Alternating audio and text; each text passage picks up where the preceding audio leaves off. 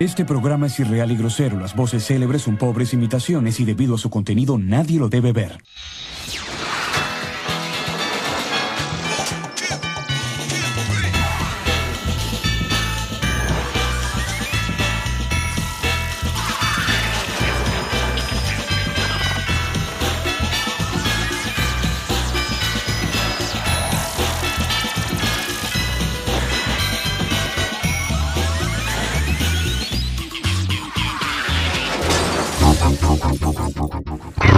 Cuando tú la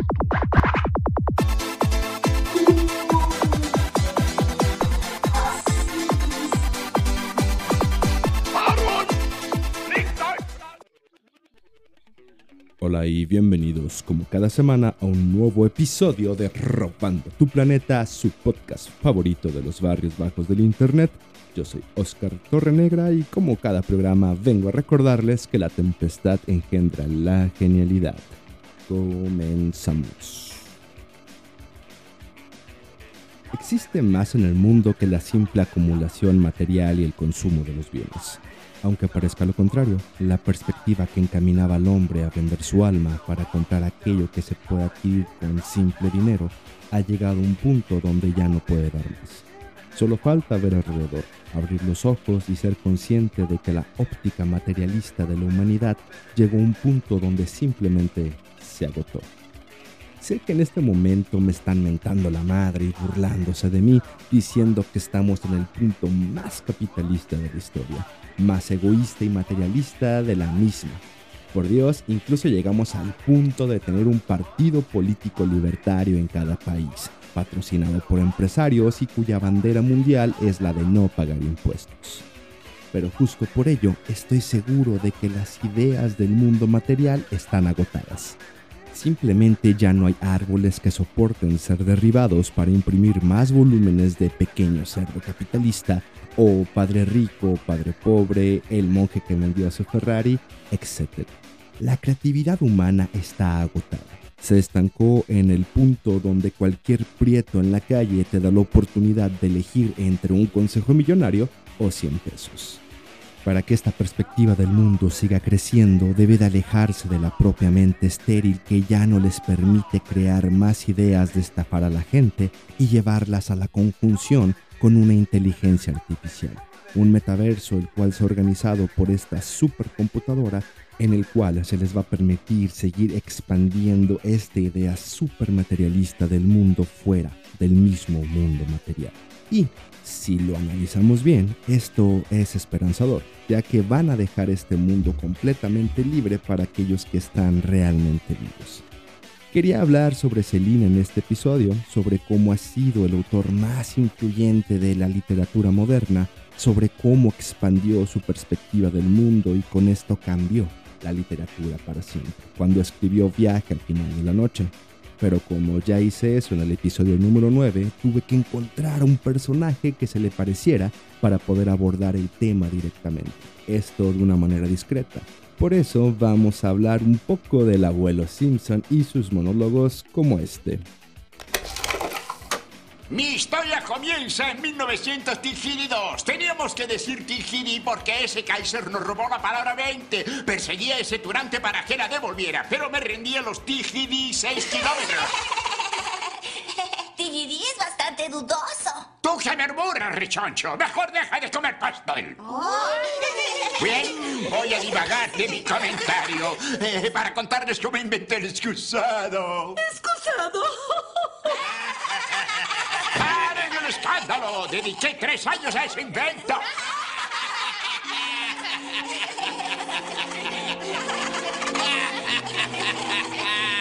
Y luego dijo que él había sido quien había enemistado a los gatos y los perros.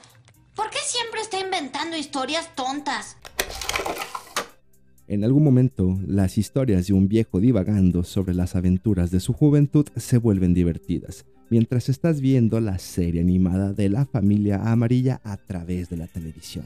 Y aún así, llevar a cabo la narración del personaje se vuelve difícil sin los gags gráficos, que acompañan la narrativa como cuando el abuelo viaja a Nueva York. Abre los ojos, Lisa. Las escuelas están tan atestadas de inmigrantes que niños como Bart pierden la voluntad de aprender. Eso es lo que me pasa. Pero la inmigración es la base de Estados Unidos. Hasta la familia Simpson inmigró a Norteamérica, ¿verdad, abuelo? Bueno, ya no me rueguen. La historia de los Simpson comienza en el viejo terruño. No me acuerdo bien cuál era el terruño, pero mi padre siempre estaba hablando de la Gran América. Decía que era la mayor maravilla desde la invención del pan rebanado que se había inventado el invierno anterior. ¿Ves esto, hijo? Ahí es donde vamos a vivir. Tal vez no hoy, tal vez no mañana, pero un día. Ese mismo día nos embarcamos a América.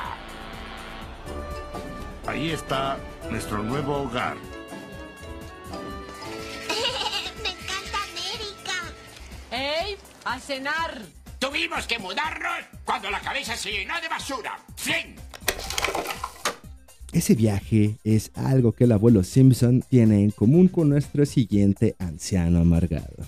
Así es, estoy hablando de Luis Ferdinand Celine.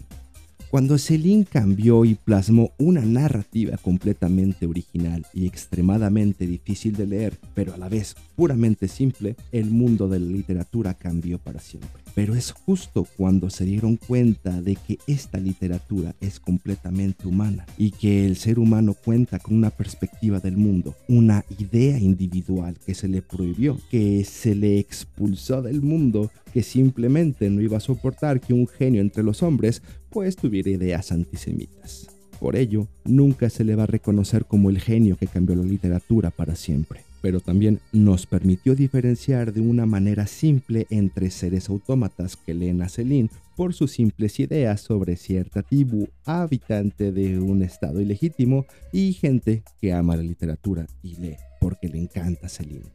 Abordemos a los primeros. Si quien está leyendo a Celine lo hace solo por sus antecedentes históricos, si lo lee solo por estar prohibido y tratar de encapsularlo dentro de una idea política, si solo lee a Celine y ve documentales de la Segunda Guerra Mundial, selecciona las frases más convenientes para ponerlas en una fotografía en blanco y negro y presentarlo como uno de los grandes héroes malditos de la Segunda Guerra Mundial, es obvio que solo es un preto más que compra disfraces y uniformes nazis en AliExpress y postea en internet cuánto le encanta ser blanco.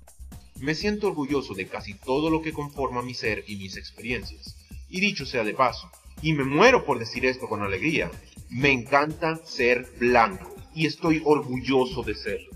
Simplemente es un ser autómata, que no tiene ni idea de la influencia y el mensaje que el mismo Celine plasmó en el mundo. Los otros son aquellos que escucharon ese mensaje, los cuales lamentablemente para mí, claro está, terminaron siendo escritores anglos que ya sea por el plagio de Henry Miller y su Trópico de Cáncer, el cual solo hizo un copy-paste de la propuesta de Celine y la presentó al mundo desde una perspectiva más políticamente amigable y se quedaron con el fruto de la creatividad de un individuo el cual quedó condenado a ser un médico francés muerto de hambre al cual se le negó el reconocimiento con el cual Henry Miller se quedó. Claro está que me estoy pasando de mamón si no has leído a Henry Miller o a Celine. No sabes de qué vergas estoy hablando, obviamente. Y para que no te quedes sin una opinión en el momento en el que estás tratando de ligarte a la e-girl gótica culona que traga café y va a la cineteca, tu tío Os va a darte algo que decir para que puedas remojar la riata o al menos bajarle unas nuts a esa e-girl y ahí te va. La novedad que tiene Viaje al final de la noche de Luis Ferdinand Celine es que narra sus experiencias de vida desde una manera completamente cruda. Es lo que se le llama la literatura de narrador. Estamos leyendo o en el caso de Celine casi casi escuchando las historias que te cuenta tu tío cuando ya está pedo en medio de la carnita asada. Historias que no se está inventando, y historias que realmente le pasaron y te las cuenta, tal cual el modo en que él las recuerda. Estás escuchando una porción de la historia del mundo desde la perspectiva de tu tío borracho lo que fue estar en la Primera Guerra Mundial, el París de la posguerra, Nueva York, África y cómo lucía el mundo mientras la humanidad salía de lo que fue esta catástrofe que asolaba al mundo. Y la manera en la que tu tío nos narra estas anécdotas es tal cual si estuvieras transcribiendo las grabaciones de tu tío borracho. el uso de puntos suspensivos, las comas y demás artilugios con los cuales Luis Ferdinand Celine trata de captar la espontaneidad del discurso hablado mediante el método escrito. Es lo que lo volvió un genio inmortal de la literatura, ya que nadie lo había hecho antes.